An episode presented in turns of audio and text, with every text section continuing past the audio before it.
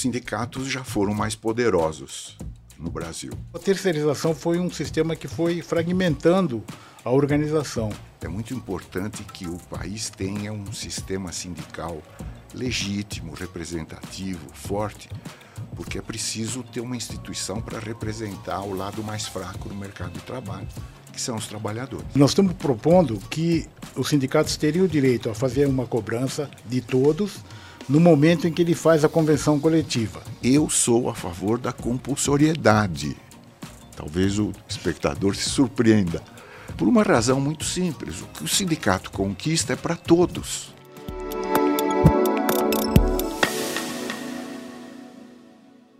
Olá, muito bem-vindo mais uma vez aqui no nosso podcast do Estadão, o Dois Pontos, que você sabe que semanalmente a gente traz sempre um tema novo que impacta na vida de toda a população, sempre com dois pontos de vista, que não precisam ser antagônicos, podem ser complementares. O importante, a gente sempre ressalta, é que você tenha o seu ponto de vista. O tema de hoje, super importante.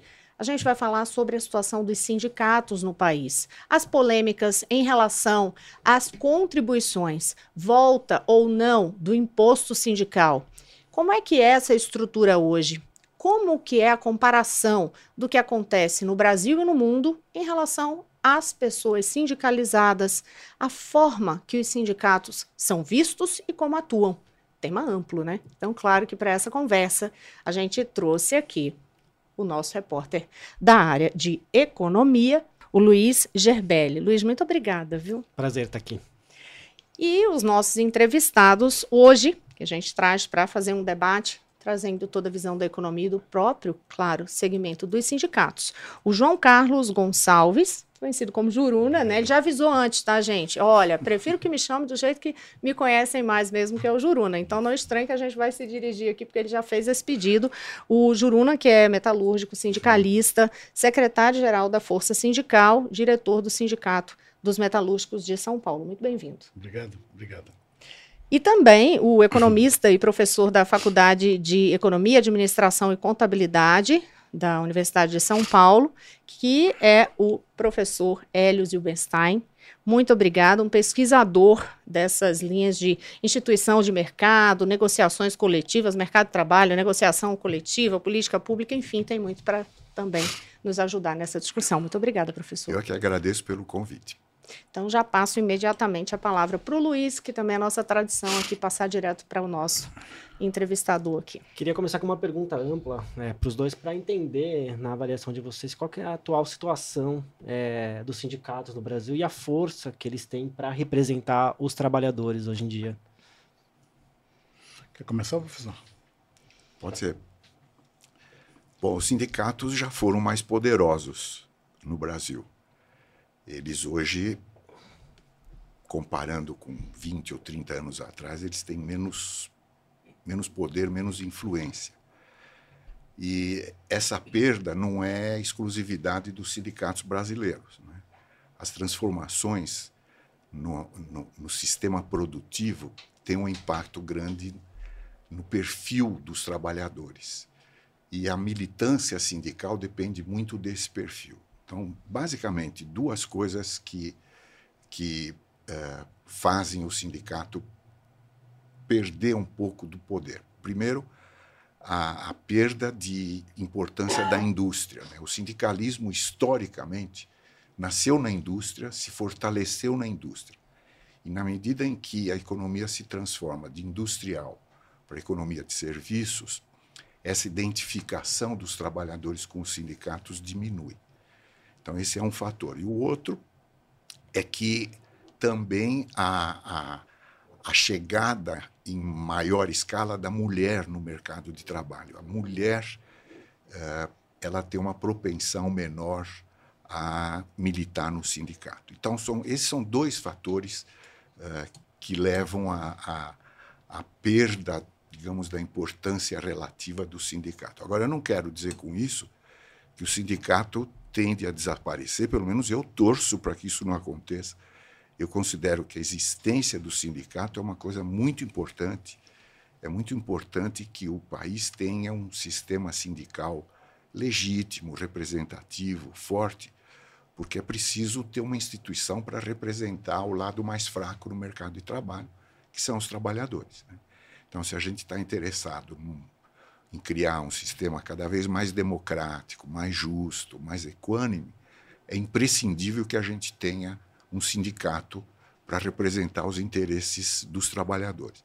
Então, essa, essa perda de importância relativa do sindicato ela é um sinal de alerta para que a gente tente minorar essas causas uh, que estão na essência desse movimento. Né? Talvez a gente consiga transformar isso e fortalecer os sindicatos. Complementando a pergunta para passar para o Juruna e já ampliar essa, essa, esse ponto de partida trazido por Luiz, é, vocês na prática, é, Juruna, vocês sentem de que forma essa dificuldade? Como é que isso ocorre no dia a dia, tipo, para trazer essas pessoas? Porque houve uma perda e essa dificuldade de recuperação. Só vem perdendo ano a ano.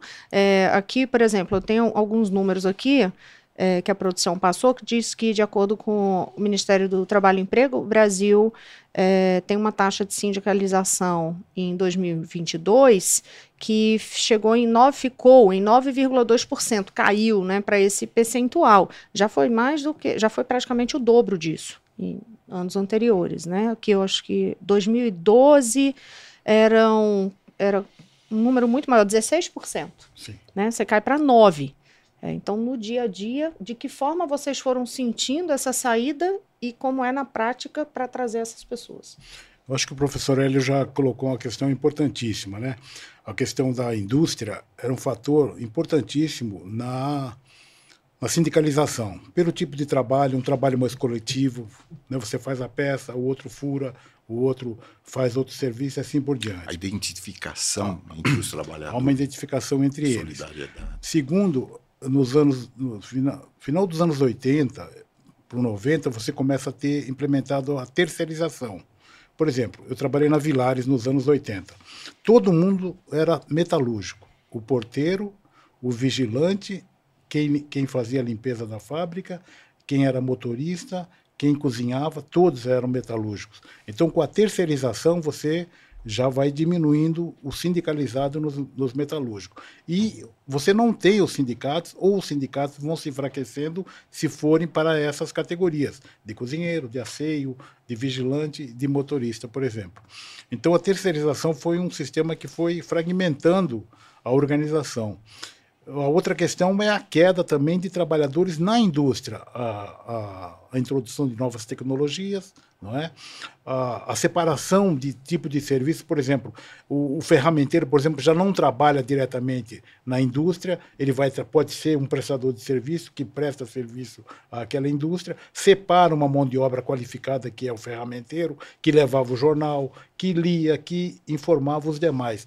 Então essas dificuldades você vem sentindo ao longo do tempo por essas mudanças que estão ocorrendo.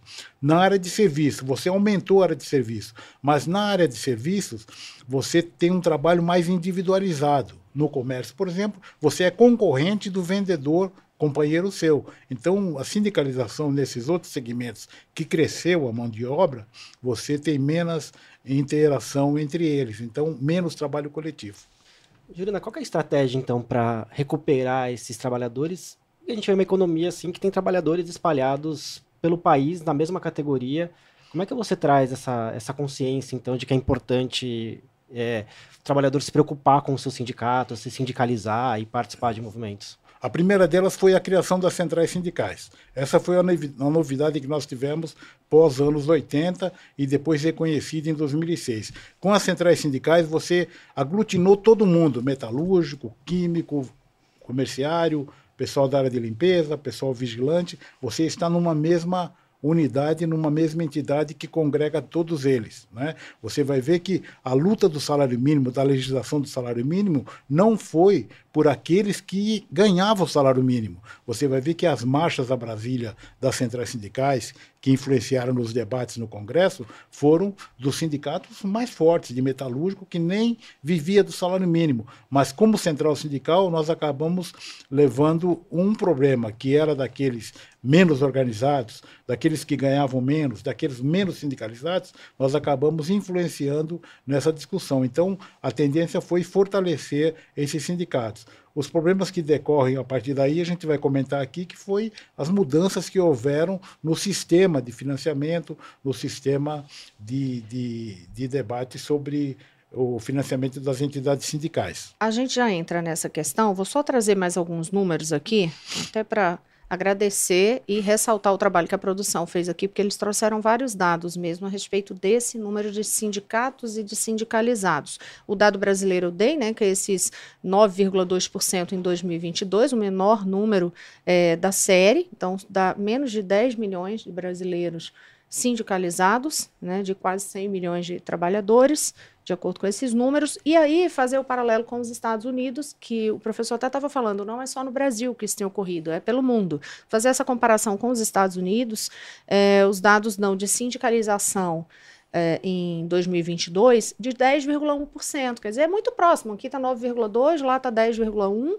Né? Eu digo em termos percentuais, está nesse mesmo patamar. E mesmo assim, uma redução um pouco mais estável, mas com uma redução em relação ao ano anterior, que era 10,3%.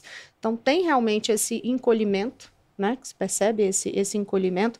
E eu estava fazendo é, a observação em relação a anos anteriores aqui no Brasil, eu vi que a produção passou um percentual até um período bem maior, que põe que eu cheguei a falar que teve em 2012, né, 10 anos antes eram é, 16%, mas olha só, quando a gente vai lá para os anos 80, é, a sindicalização passava de 20% é dos trabalhadores brasileiros. Eu posso ah, fazer uma observação sobre esses números?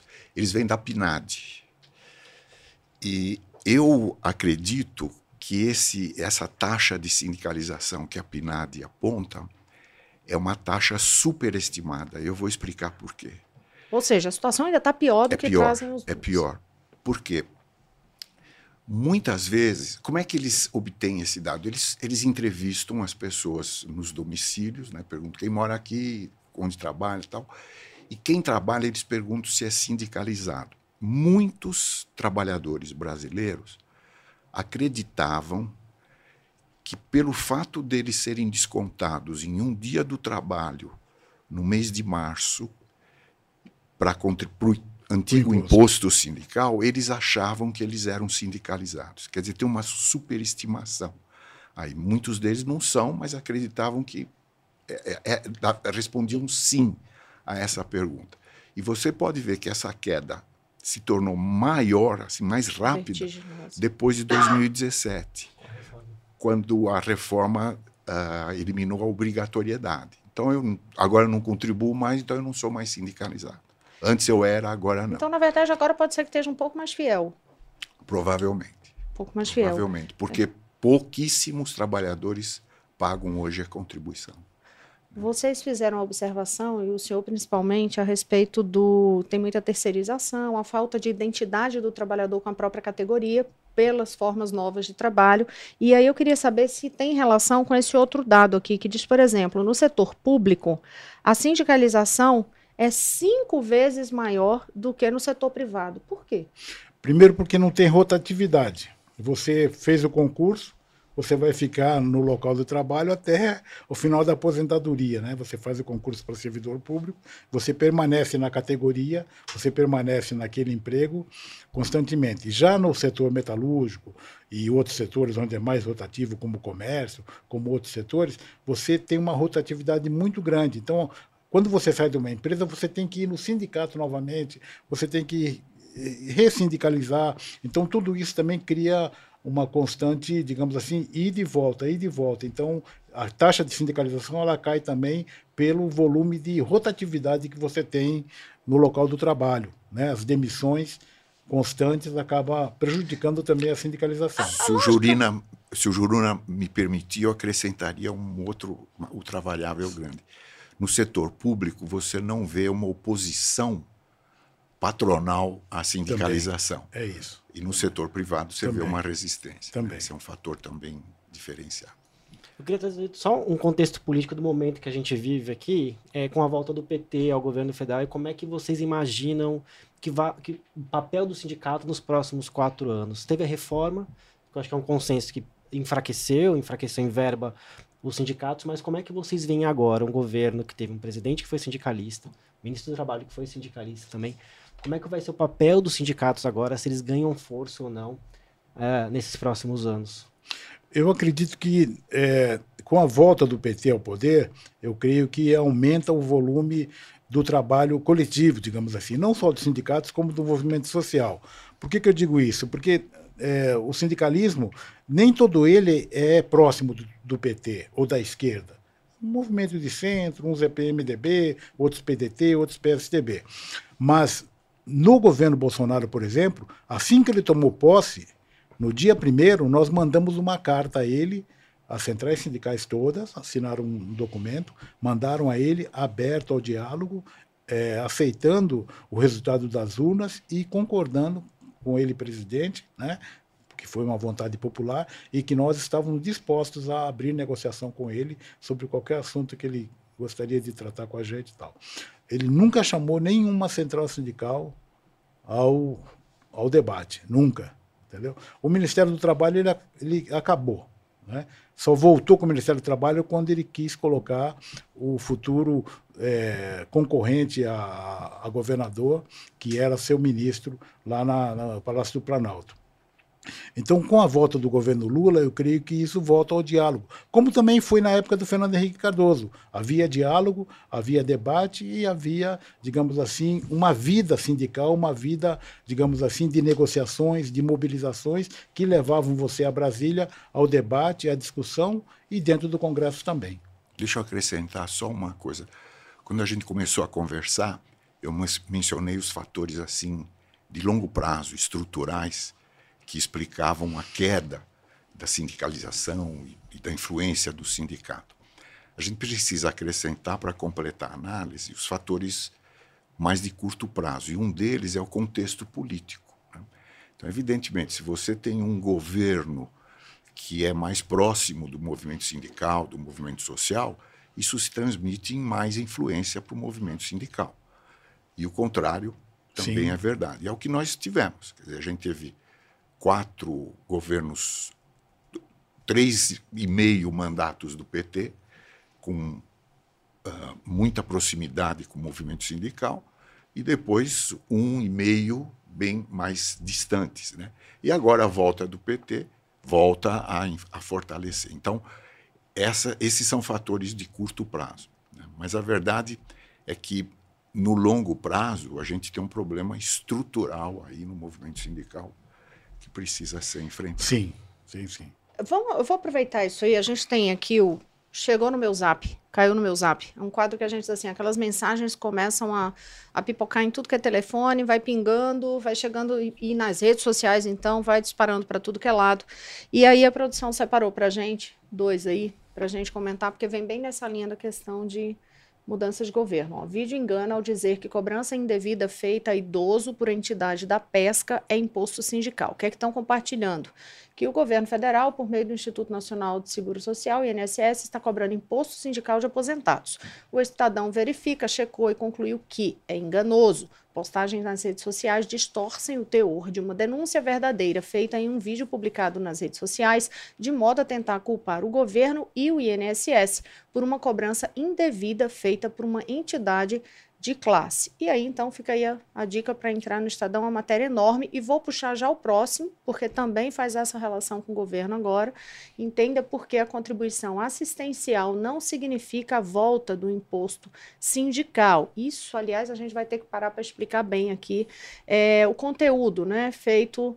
É, que está sendo distribuído, posts em redes sociais que desinformam sobre a contribuição assistencial assistencial a conteúdos afirmando que o presidente Lula e os sindicatos, aspas, vão saquear o bolso do trabalhador com a volta do imposto sindical, fecha aspas, e ainda diz que o governo triplicou o imposto.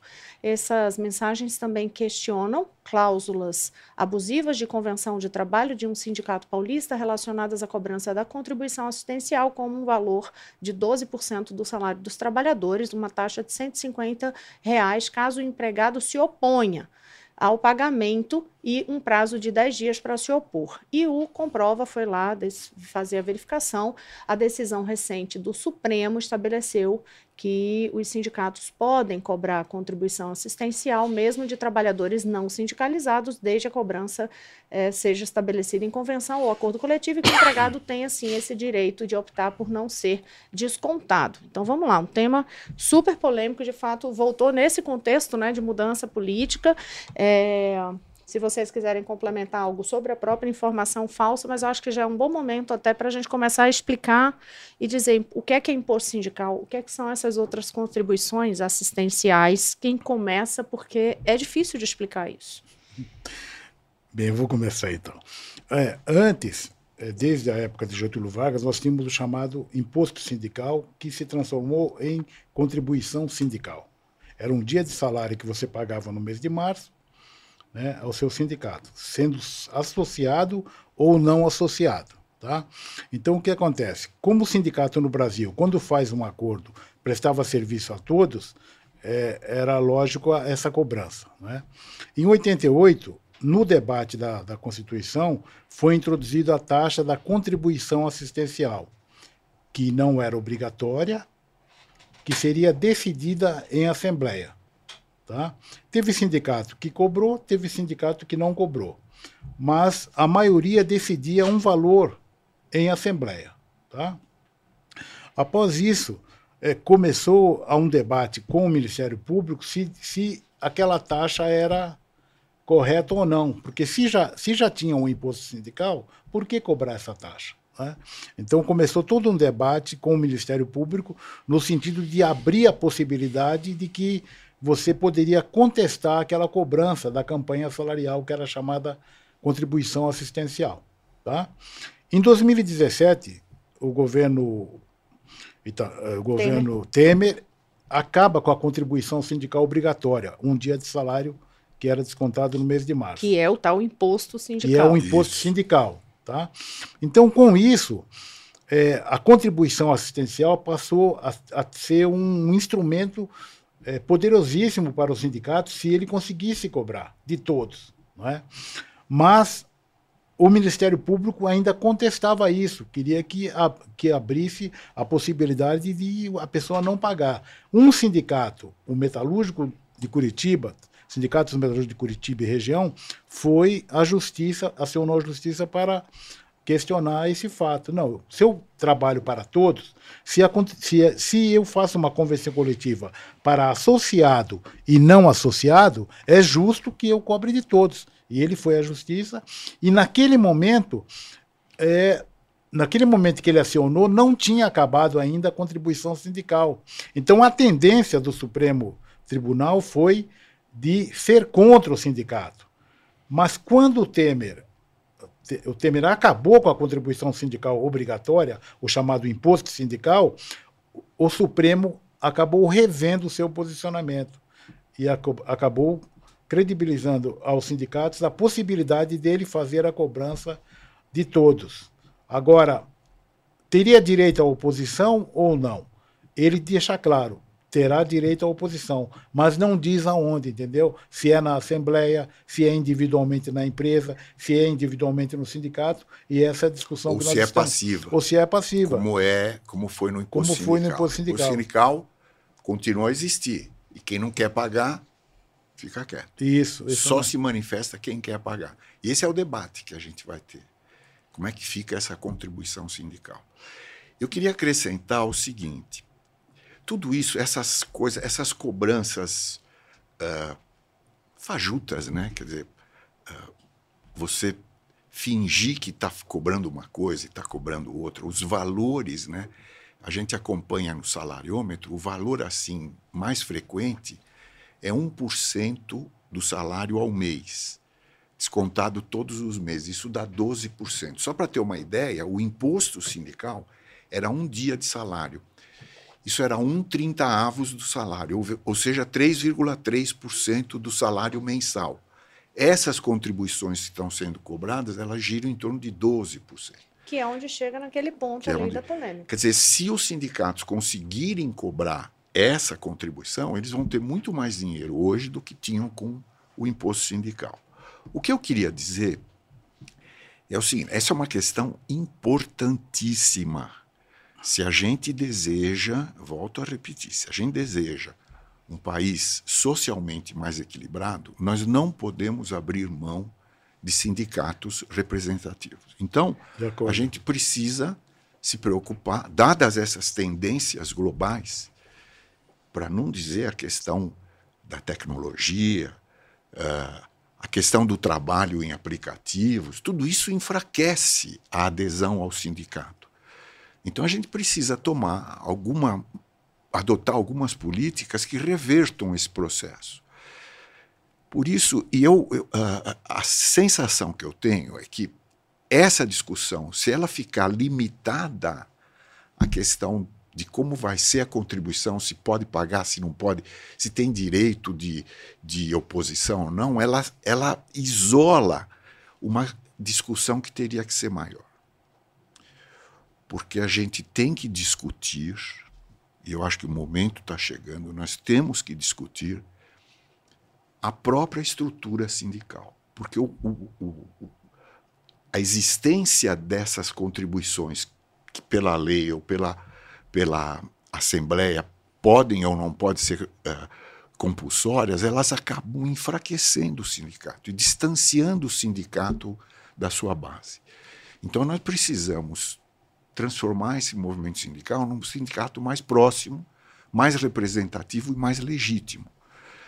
E o que a gente tem no Brasil hoje, não sei se o Juruna vai concordar comigo, mas o que a gente tem é que o nosso sindicato, isso não foi mexido na Constituição, ele é o único. E ele é único na base territorial, e a base territorial mínima é o município. Então eu só posso ter, no município de São Paulo, um sindicato de metalúrgia. E do jeito que a discussão está sendo feita, nós esquecemos isso e a gente dá a esse sindicato, ou não dá, o direito de cobrar a, a, a contribuição. Se esse direito for compulsório, a gente está criando, e é o que existe hoje, por isso esses abusos, a gente está criando um, um, regime de monopólio com o mercado cativo. Só que não está sendo compulsório, né? Não é compulsório. A, a realidade. Então, veja, se, se dependendo de como vai ser regulamentado esse, essa, uh, o direito de oposição, ele pode acabar sendo compulsório. Porque se você dificultar muito o pagamento, você acaba compelindo a pagar. Ou se for se usar esses estratagemas, e mais ainda, a gente sabe muito bem, a, a contribuição sindical é uma moeda de troca na mesa de negociação. Então, muitas vezes, o sindicato abre mão de algumas coisas e, em troca disso, a empresa concorda em cobrar de todo mundo e acaba cobrando Sim. de todo mundo. Então, deixa eu só, só terminar. Sim. Quer dizer, o que a gente precisa é não circunscrever a discussão a esse tema. E a gente tem que discutir que tipo de estrutura sindical nós queremos. E deixa também esclarecer aqui. Eu talvez vá surpreender, o Juruna conhece a minha posição. Eu sou a favor da compulsoriedade. Talvez o espectador se surpreenda tudo que eu disse até agora, e agora vem o Hélio e diz que ele é a favor da compulsoriedade. Sou mesmo. Por uma razão muito simples: o que o sindicato conquista é para todos. Então todos devem pagar. Quer dizer, não dá para você pegar carona no, no, serviço do sindicato. É, isso é.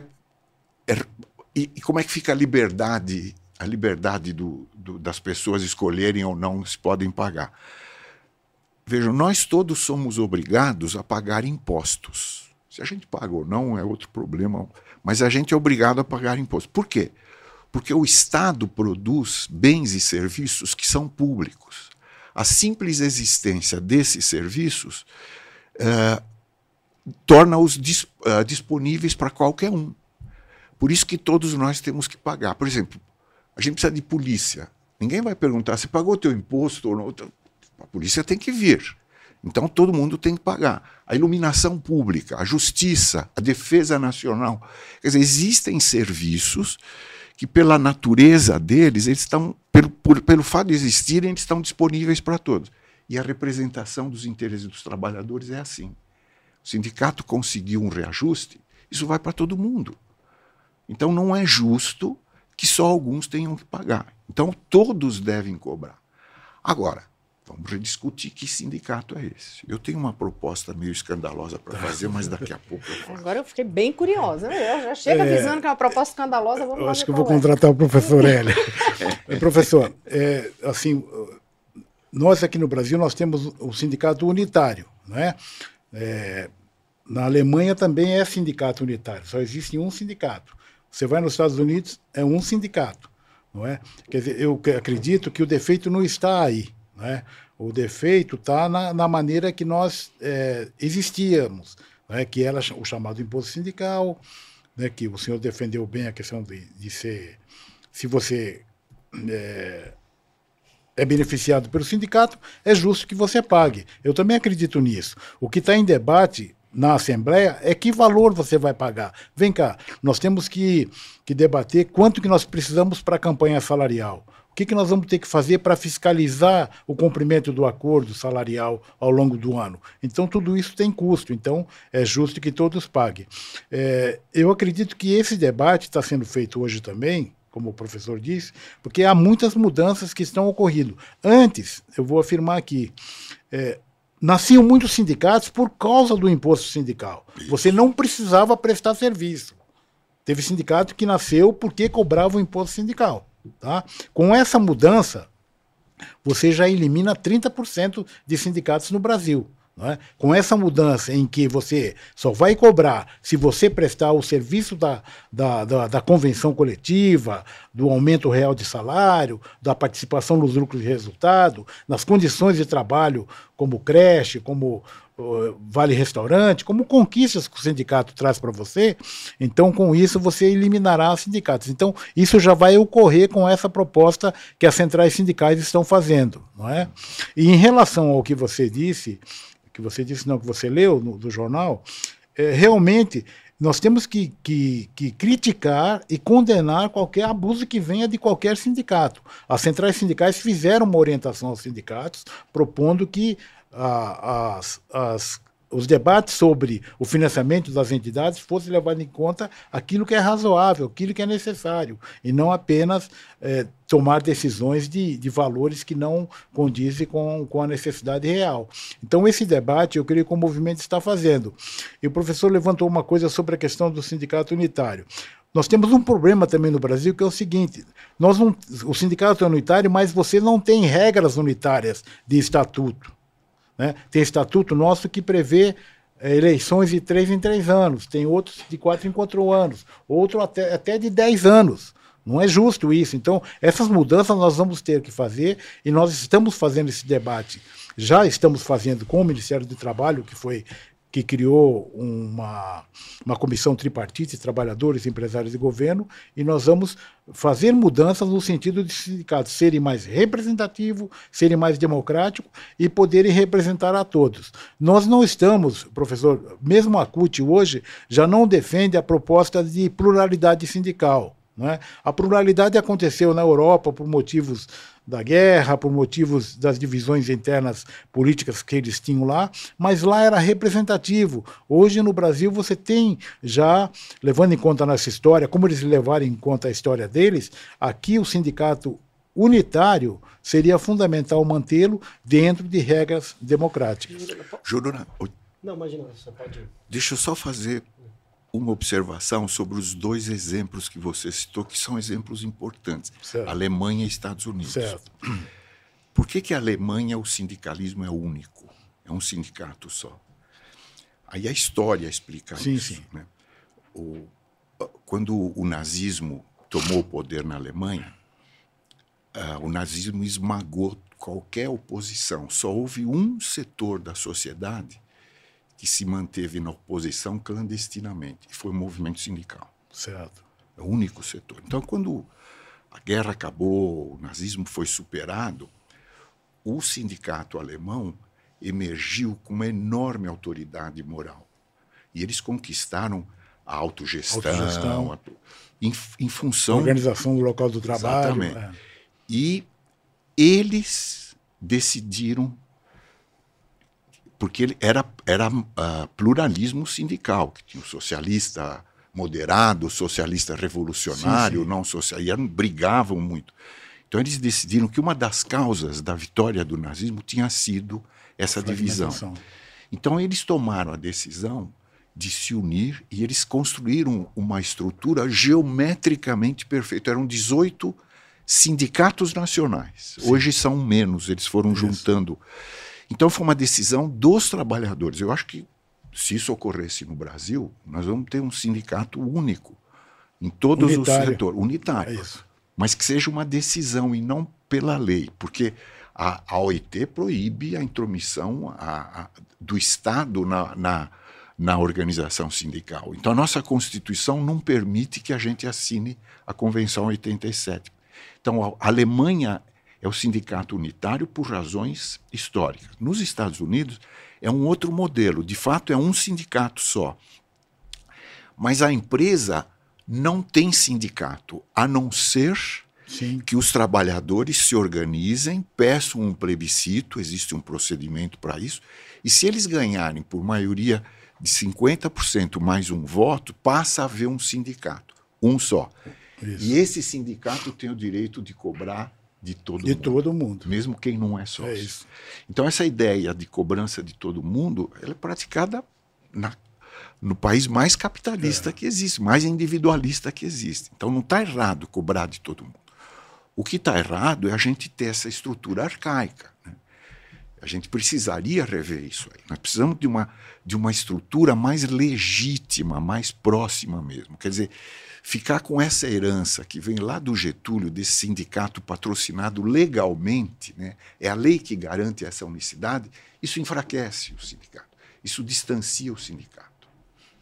Juliano, eu queria só voltar Desculpa. na contribuição, imagina. É, queria perguntar a proposta das centrais nessa discussão com o governo. Assim, qual vai ser a taxa? Como é que vai sair esse direito à oposição? O que, que tem sido desenhado nesse processo todo? Uhum.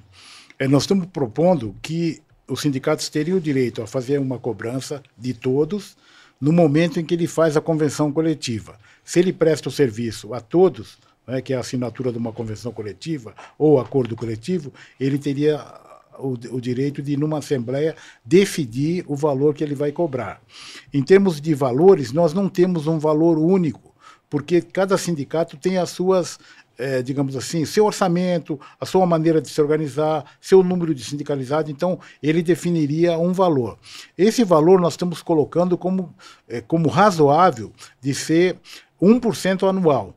Não, é? não seria, é, digamos assim, no máximo. Né? Seria um valor máximo, seria esse, com um, um valor como é que fala, meu Deus? Um valor. Um, um, te, um, um teto. Um piso. Um piso, um teto, é, ah, ah. em termos de valores monetários. É? Porque, por exemplo, às vezes você tem um salário de 18 mil, de 15 mil, vamos supor assim, então você não, não era 1% disso, teria um valor teto decidido. 1% ao mês? Não, isso também não. É 1% isso, no ano? E 1% no ano. Mas a cobrança poderia ser é, duas vezes, três vezes, quatro vezes, como a necessidade do sindicato seria. Isso importante. seria mais ou menos um terço do antigo imposto sindical. Não, se for. O antigo, se, antigo imposto sindical era 3%. Não, mas o que eu estou dizendo é o seguinte: se você chegar a 1%, não é? se você chegar a 1%, não é? É, tem um lado que o, que o senhor esquece, é que aquele valor cobrado era distribuído para a federação, para a confederação Sim. e para a central. Então ele não ficava com tudo no seu caixa. Então não dá para você dizer que todo o valor. E como vai se sustentar o sistema de federações e confederações? O sindicato repassaria uma parte desse valor cobrado à sua federação filiada, à sua confederação e à sua central. Então ele vai ficar com muito menos dinheiro do que ele tinha com o imposto sindical, claro. Depende do valor, depende do valor que você decidir. Não, de, se o máximo é do, 1%. Não, não, depende do repasse que você vai fazer. Sim, mas o máximo sendo 1%, Juruna, antes ele já tinha 3,3%. Mas do 3,3%, ele ficava com 60%. Tudo bem. Né? Agora, você está dizendo então ele não ele ficava ficar... com 3,3%. Então ele vai ficar com 1%, mas não. ele vai ter que tirar desse 1% também para dar para. Então também. vai ficar com menos. Vai ficar com menos. Então, aqui... 60% de 3,3% dá 2%. Ele ficava com 2%. Isso. Mas é, só que esses valores de 60%, 60 para o sindicato, 40 para a federação, 40 para ser repassado entre federação, confederação e central, Sim. não está definido. Esse é o valor por causa disso que o senhor falou. Nós temos que pensar que o valor maior fique com o sindicato de base. É, e aí, nesse caso ainda dos percentuais, é, é, Juruna, você falou 1% seria esse teto de, de percentual, mas poderia ser cobrado mais de uma vez por ano. Não. Não seria só você falou, pode ser uma vez por ano ou não. Não, não, eu, não, não de uma vez. Dividido, ah, entendi. 1%. É, é, para poder é, diluir. Pode, poderia diluir. Tá. E esse, esse teto em termos é, nominais é, seria, por exemplo, vocês discutem algo que seja compatível, por exemplo, com um teto de, de INSS? Olha, a folha o valor, ah, o, que é a história teto, do salário. Ah, eu, é. Eu, não, é, eu não, não saberia, é. aqui não que eu não saberia, eu não, não responderia essa pergunta porque não está tá definido esse valor. Mas é. isso, essa comparação o, o de, chega a ser é, feita? O debate é para ser feito o seguinte, 1% de contribuição máxima tá. e além disso você, você ter um teto, teto para não, não, não ultrapassar... Se o teto for 150 reais, por exemplo, por ano, isso equivaleria a 1% de 15 mil. Quer dizer, quem ganhasse acima de 15 mil só uh, pagaria para o sindicato 150 reais. E todo mundo abaixo, 1%. Seria isso. Agora eu estou achando muito pouco, hein, Juruna? Vocês vão ficar. a gente vai chegar nesse. Vou fazer um empréstimo para vocês daqui a pouco. Você vai sair daqui com, com consultoria para o pessoal da Força, da Força Sindical, né, Juruna? É, sobre a questão da unicidade, vou trazer mais um número. Gente, a Carla Menezes fez aqui um levantamento que vocês não têm. Eu sou feliz da vida aqui com tanto número na minha frente. É, ela põe aqui a questão do número de sindicatos no país. A gente falou de números sindicalizados e percentual em relação ao número de trabalhadores. E aí vocês estão falando, ah, mas só pela categoria só existe um sindicato, um sindicato. Aí a gente pode pensar em determinado momento, ah, então são poucos sindicatos. Não são poucos sindicatos. São quase 18 mil sindicatos no país. Claro. Alguém explica para a gente isso e compara com a realidade de outros países? Na verdade, eu acho que são 12 mil de trabalhadores e 6 mil de é, empresas. É, então, mais ou total, menos. É. Tá. Agora, por que essa, essa fragmentação? Né? Essa, por causa, vejo isso tudo lá do Estado Novo. O Getúlio tinha muita preocupação de fragmentar o movimento sindical, ele queria ter sob controle. Então ele disse: olha, o sindicato pode. A base mínima do sindicato é o município. Então, em cada município você pode ter um. O que, o que significa que isso é um incentivo para que em cada município se organize um. Quem conseguir organizar fica com aquele imposto sindical daquele município. Quer dizer, ele Veja, a, ele, o Getúlio foi um gênio, né? no, no mau sentido, infelizmente, porque ele criou incentivos para fragmentação. E isso acabou piorando com a Constituição de 88, porque ela disse que os trabalhadores é que definem a sua categoria. O que a CLT diz é o seguinte: cada categoria pode ter o seu sindicato em cada município. E quais são as categorias? E aí vinha uma lista. Estava previsto na lei. E isso criava problemas. Por exemplo, quando chegou o computador e a informática, os trabalhadores nessa área eram comerciários. Era o que cabia melhor para definir. Até que esse setor conseguiu criar a categoria de processamento de dados. Né? Aí a Constituição disse o seguinte: os trabalhadores é que vão definir a sua categoria. E isso acabou fragmentando muito mais. Eu vou dar um exemplo. Antes você tinha a categoria dos trabalhadores em bares, uh, restaurantes, bares, hotéis e similares. Aí vai um gaiato lá e diz: não, eu vou formar o sindicato dos trabalhadores em, em, em fast food, em restaurantes de fast food. E criou a categoria dele. Então ele fragmentou aquela categoria. Isso multiplicou a quantidade de, de trabalhadores. Quer dizer, a gente precisa rever isso. Né? Não há nada que impeça que os trabalhadores se organizem em sindicatos nacionais. Um sindicato nacional dos, dos metalúrgicos. E aí, em cada empresa, em cada município, eles teriam um ramo desse sindicato. Eles podem fazer isso. Não é? E aí, eu não sei se a gente tem tempo, posso tem, fazer aquela minha proposta, Juruna? Eu nunca comentei isso publicamente, é uma uhum. ideia que eu tenho uh, pensado. Eu acho que está na hora da gente pensar grande e, e, e romper essa estrutura, mas ao mesmo tempo fortalecer o movimento sindical. Como é que eu vejo isso? Nós poderíamos criar o Dia Nacional das Eleições Sindicais. Todos os sindicatos teriam suas eleições, tem um dia nacional. Isso seria um movimento, um movimento coletivo, cívico, de, de, de, de, de militância, e as correntes concorreriam. Né? E aí, em cada lugar, em cada empresa, em cada município, aquela corrente que tiver mais voto é mais representativa. E ela passaria a representar os sindicatos. Você poderia ter sindicatos nacionais que organizassem eleições nacionais no mesmo dia. Isso seria uma coisa. E os, os empresários poderiam fazer a mesma coisa do lado deles. Quer dizer, você transforma o problema da falta de representatividade, que é um problema da grande maioria dos, dos sindicatos brasileiros, numa oportunidade de alcançar essa representatividade. E hoje, uhum. com a, a, internet e tal, você pode pensar em maneiras de fazer as eleições assim, transparentes, seguras, com uma enorme participação. É. E aí você abriria o caminho para a compulsoriedade. Então, nesse regime, faz sentido as obrigações serem compulsórias. Porque você teria um processo democrático, transparente, civilizado de disputa, não é? Você fica aqui uma é. ideia meio. Não, não é, não é uma má ideia, não.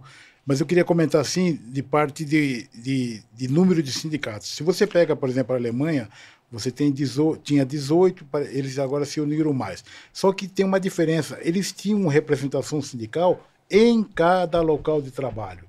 Então, muito mais do que ter um sindicato na cidade, eles tinham o sindicato numa, numa, nas várias empresas metalúrgicas. Então eu posso afirmar que ele teria mais representação. É o, é o mesmo sindicato, mas com ramificações. Com ramificações dentro dos locais de trabalho. Isso pode ser feito então, no Brasil. Mas, mas isso, que eu, isso que eu quero comentar. Então não é ruim você ter um sindicato por município. O erro não está aí. O erro talvez seja a, a, maneira que foi criado e a maneira que está se incentivado. Por exemplo, tem sindicatos que 500 trabalhadores, 600 trabalhadores. Às vezes, se você unisse com, com outro município eh, ao lado, ficaria mais forte. Né? Então, essa tendência, professor, nós estamos debatendo dentro das centrais. Nós estamos propondo cada vez mais você fazer é, fusões, fusões sindicais, sindicais. Fusões sindicais. De, é, problemas que nós temos, é, assim como o empresariado também tem. Cada sindicato é um voto na federação. Na confederação, cada federação é um voto. Então, às vezes, Interessa ter vários sindicatos também, compreende? No tipo de estrutura aí, que nós o temos. Incentivo dessa é?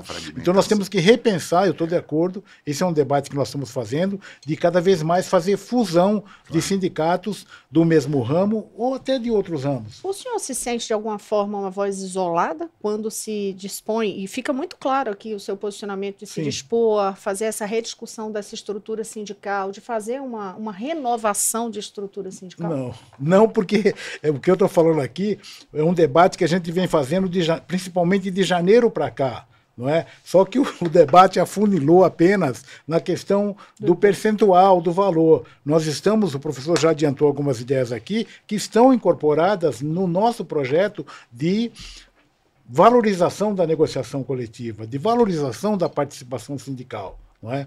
Então, eu acredito que esse debate que nós estamos fazendo com o empresariado e também com o governo é nesse sentido de valorizar a atividade sindical, que ela precisa ser renovada, sim. Né? Ela serviu a um determinado momento, ela foi antidemocrática em outro momento, ela foi prejudicada porque não tem organização nos locais de trabalho. Nós não temos comitê de empresas comitê sindical. Você vai na França, você vai na Itália, você vai na Espanha, no próprio Estados Unidos que o professor citou aqui, que eu citei também, você tem organização no local do trabalho. Aqui não.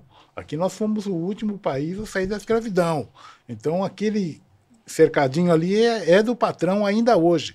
Você vai ver, nós temos comitês de empresa apenas em empresas multinacionais, na sua maioria. Empresas nacionais nós não temos comitê de empresa. Né? Então esse debate também seria interessante Deixa de fazer. uma pimentinha aí, Juruna.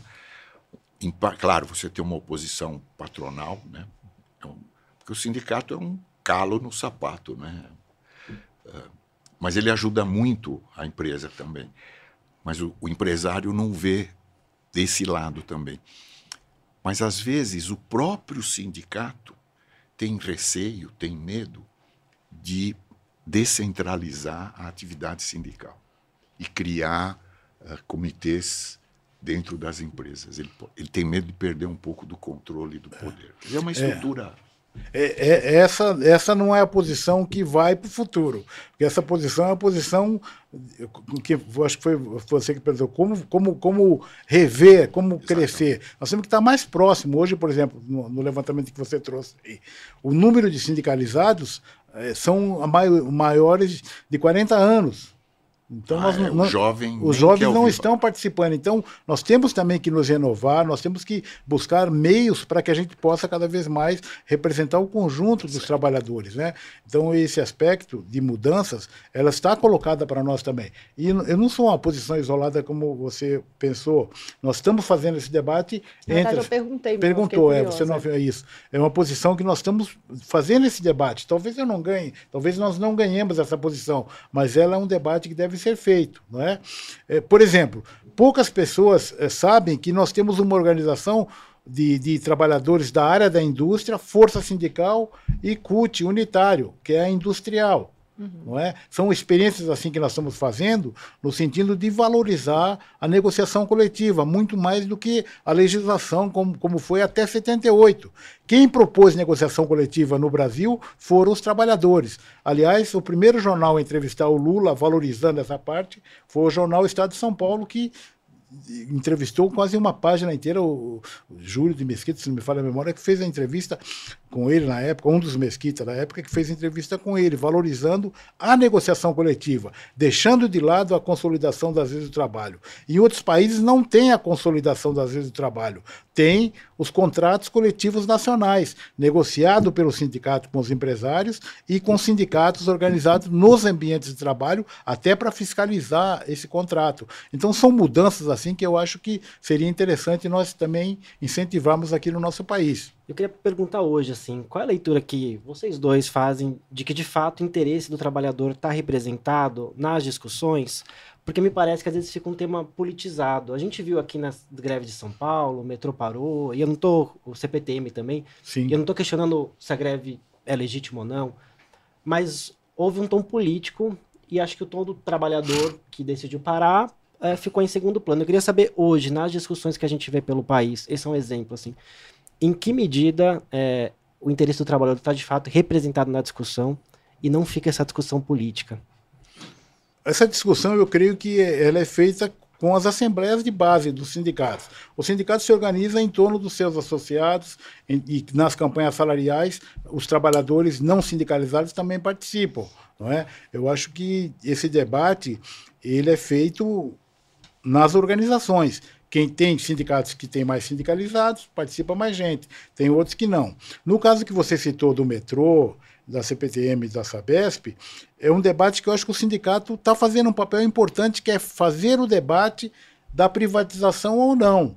Né? Eles se utilizaram da greve para chamar a atenção da sociedade sobre isso. Eu acho que esse debate toda a sociedade deve fazer. Aliás, é, nós até comentamos entre nós, por que não conversar com o, o governo do, do Estado para abrir esse debate à sociedade, fazer nos locais de todo o Estado, fazer debate sobre isso, para que a gente possa cada vez mais a população como um conjunto se manifestar. Não apenas o sindicato interessado ali naquele local, como é o metroviário, como é a Sabesp ou como é a CPTM. Mas a privatização desses serviços, com certeza, vai impactar todos que moram aqui no estado de São Paulo.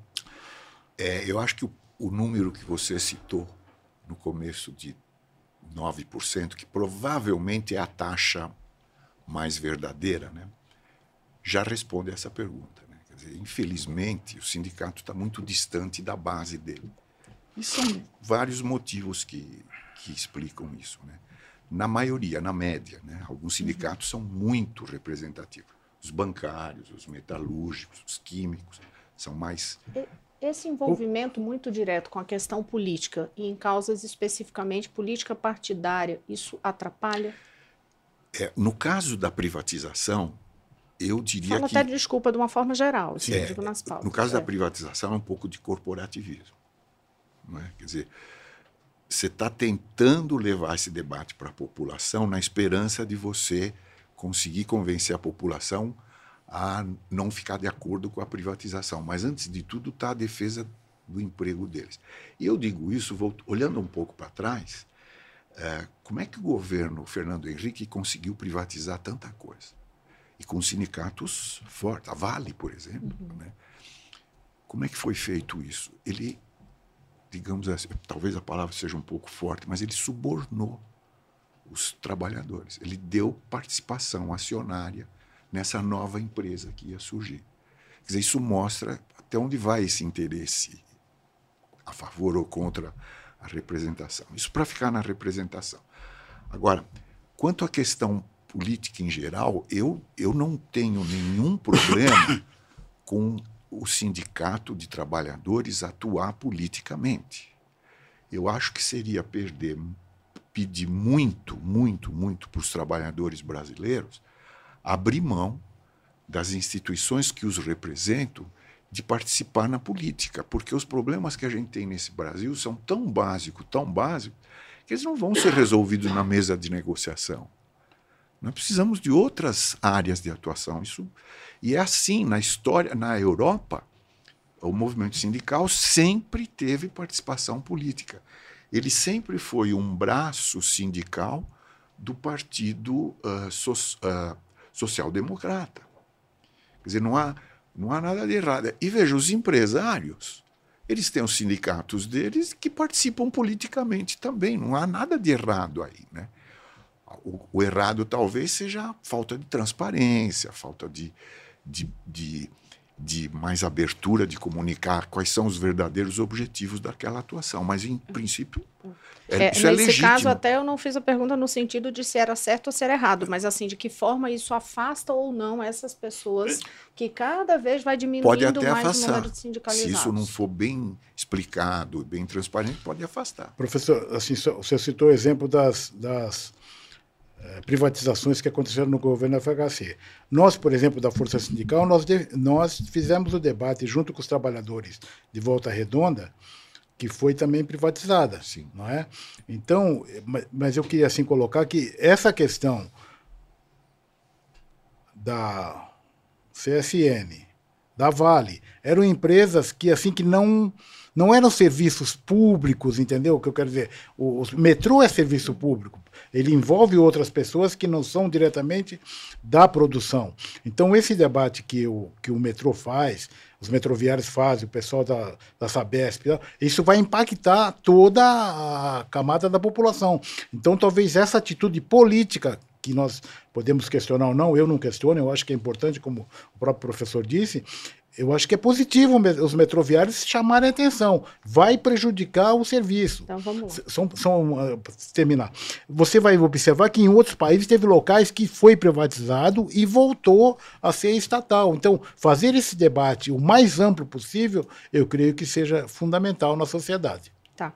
É, eu vou até puxar aqui, porque isso com certeza é tema para outro debate, porque aí a gente entra em discussão sobre privatização, privatização sim, sim. é boa em quê, o que, é que enfim, sim, os modelos adotados Brasil e mundo, que não é o foco da gente, que é especificamente Deixa o movimento Deixa eu só lembrar sindical. uma coisa, as privatizações atingiram os serviços públicos, telefonia, eletricidade, e deu certo.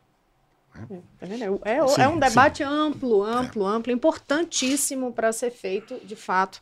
É, mas é isso, precisa se ver também exatamente os prós, os contras, quais são os pontos, de que forma os modelos foram adotados, é tema para outro programa.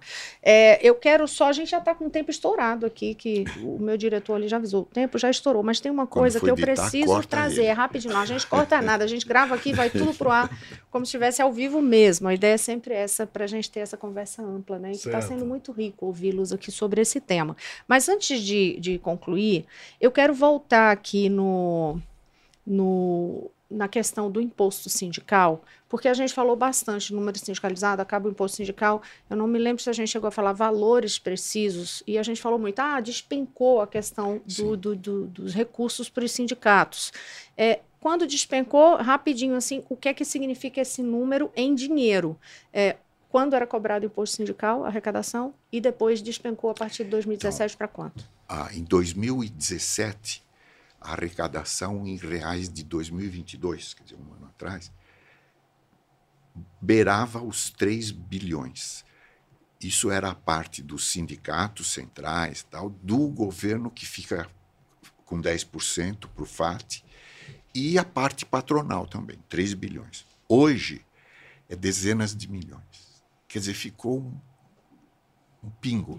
Fátil Fundo de Amparo ao Trabalhador. É, perguntei isso para poder introduzir, e eu vou ter que dar um, um, jeito de cabeça aqui no tema, porque cai esse valor, imagina, você sai de, da casa de bilhão para alguns milhões. Então, só isso aí já mostra o tamanho do impacto na conta. Mas é, é um tema tão é, é, pesado, e quando a gente olha a data, inclusive, acho interessante fazer essa referência. Essa reforma trabalhista é de 2017 é, que é quando acaba o imposto sindical. E essa reforma trabalhista ocorre em relação ao imposto sindical, especificamente que é o ponto que eu quero de valor, após um escândalo enorme. Tem outras denúncias, tudo, enfim, mas tem um escândalo especificamente aqui que eu estou tentando puxar de volta, que é um, um, um, escândalo de 2015, não sei se vocês vão lembrar, ou seja, vem toda uma sequência é, depois disso e termina lá na reforma sindical, é, na reforma trabalhista, que foi o escândalo do Sindicato de Comerciários, lá no Rio de Janeiro. A Polícia Civil prende e era tudo referente a um valor muito grande. Desculpa a demora aqui, porque eu estava realmente procurando. Polícia Civil Ministério Público, a atuação, né, ali prendem ex-presidente de sindicato do comércio no Rio de Janeiro. Isso era um escândalo que veio, e aí, assim, era uma investigação desde muito antes, antes da reforma é, trabalhista. Inclusive, isso culmina lá em 2018, portanto, já depois, é, e era eles eram acusados na época, no grupo, de desvio de 100 milhões de reais no sindicato.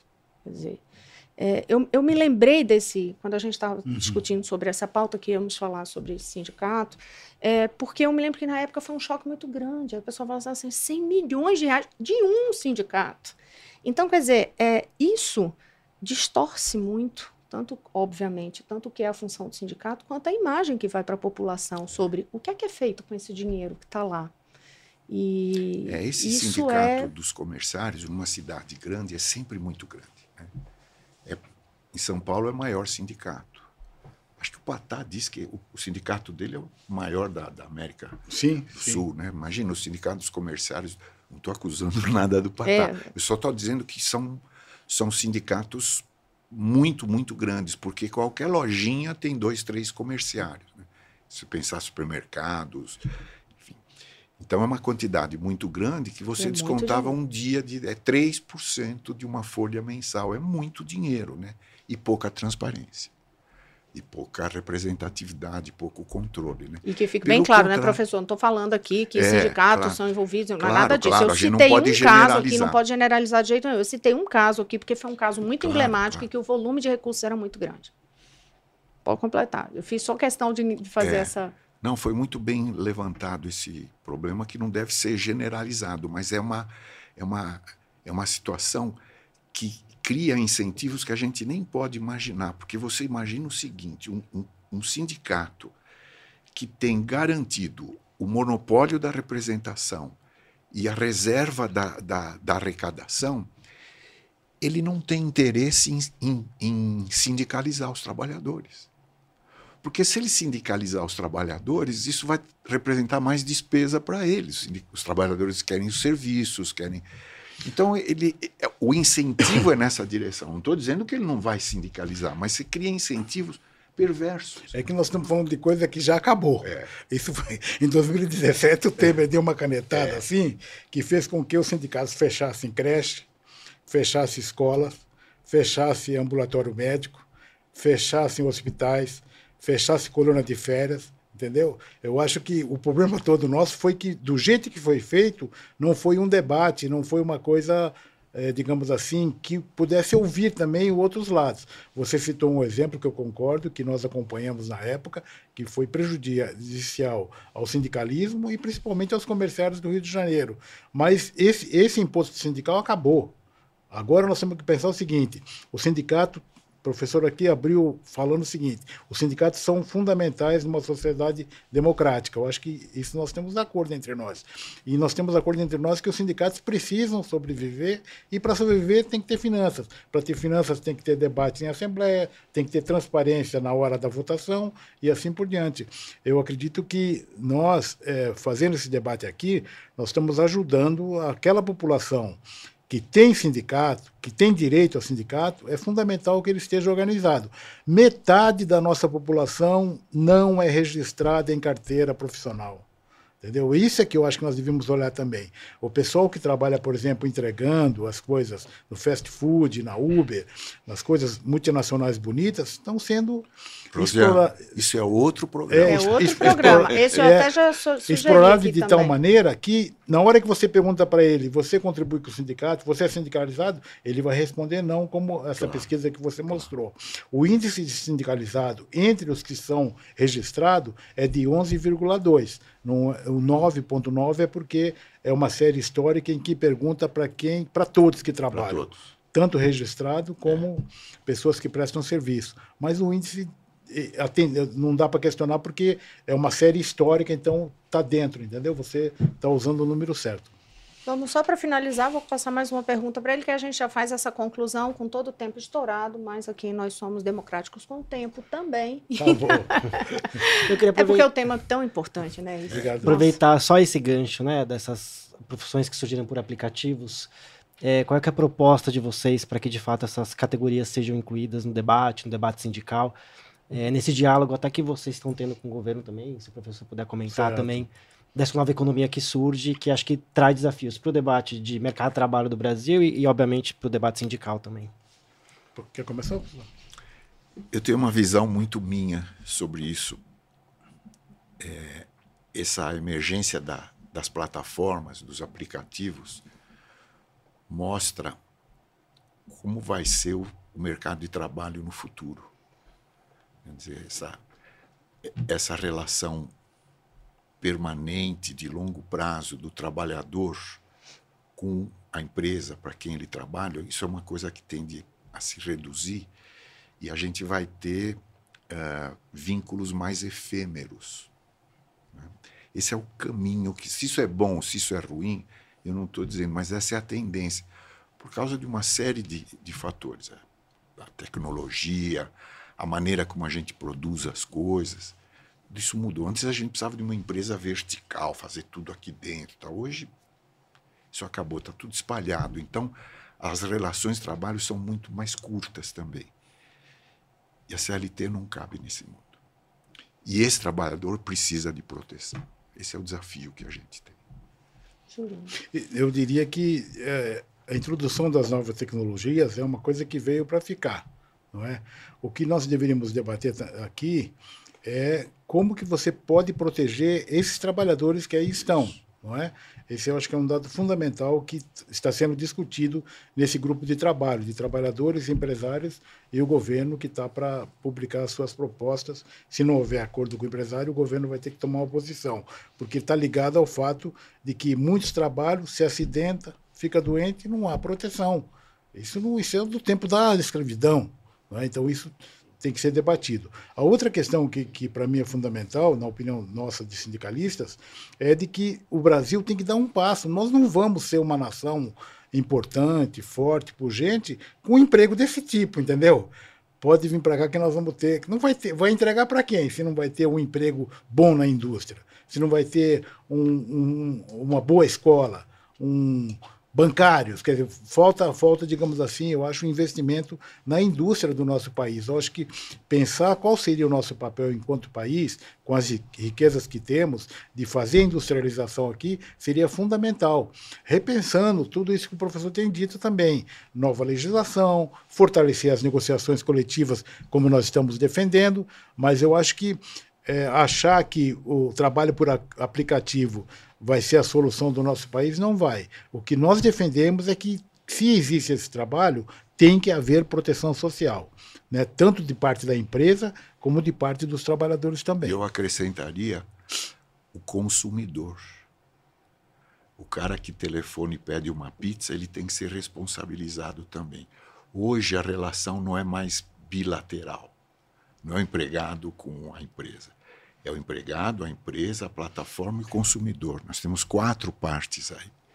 E a gente precisa chamar todas elas a se responsabilizar por esse trabalho tema já está posto em pauta aqui, tá? Produção, direção, para que tenhamos uma outra conversa exclusiva sobre isso, porque é fundamental mesmo. Até porque tem o grupo de trabalho, tem, tem tudo avançando. Gente, olha, conversa, eu tenho que agradecer muito a vocês Obrigado dois. Você. Acho que foi uma Também conversa, agradeço. sinceramente, riquíssima. Muito, muito, bom conversar com é, Obrigada, o Júlio. Riquíssima. Assim, ajudou muito, né? A esclarecer Sim. muito ponto de vista, com muita serenidade. Eu estou falando isso Obrigado. do coração aqui, de agradecimento a vocês, porque porque é isso que a gente precisa, dessa serenidade para pontuar as coisas. Né? São dois pontos, nem sempre Antagônicos, exatamente. Então, olha, vou agradecer aqui ao João Carlos Gonçalves Juruna, que é, é secretário-geral da Força Sindical, também ao professor economista Hélio Zilberstein e ao nosso jornalista Luiz Gerbelli. Muito obrigada e, claro, você sabe que eu agradeço principalmente a você, a sua companhia, a sua audiência. Muito obrigada por estar aqui com a gente uma vez mais no Dois Pontos, o podcast do Estadão, que semanalmente traz um tema de relevância para o dia a dia de cada brasileiro, cada cidadão neste país. O tema de hoje, vocês viram, já deixou mais duas sugestões de pauta, pelo menos, né? A gente vai de dois em dois. E no dois pontos é assim: a gente traz duas pessoas para fazer a abordagem dos seus pontos de vista, que o Juruna fez questão de me lembrar aqui, ressaltar. Não precisam ser pontos de vista antagônicos, né? Tem que ter essa polemização. Importante é a gente ouvir os pontos de vista para que você tenha essas visões complementares, inclusive, e claro, o próprio ponto de vista. Até a próxima.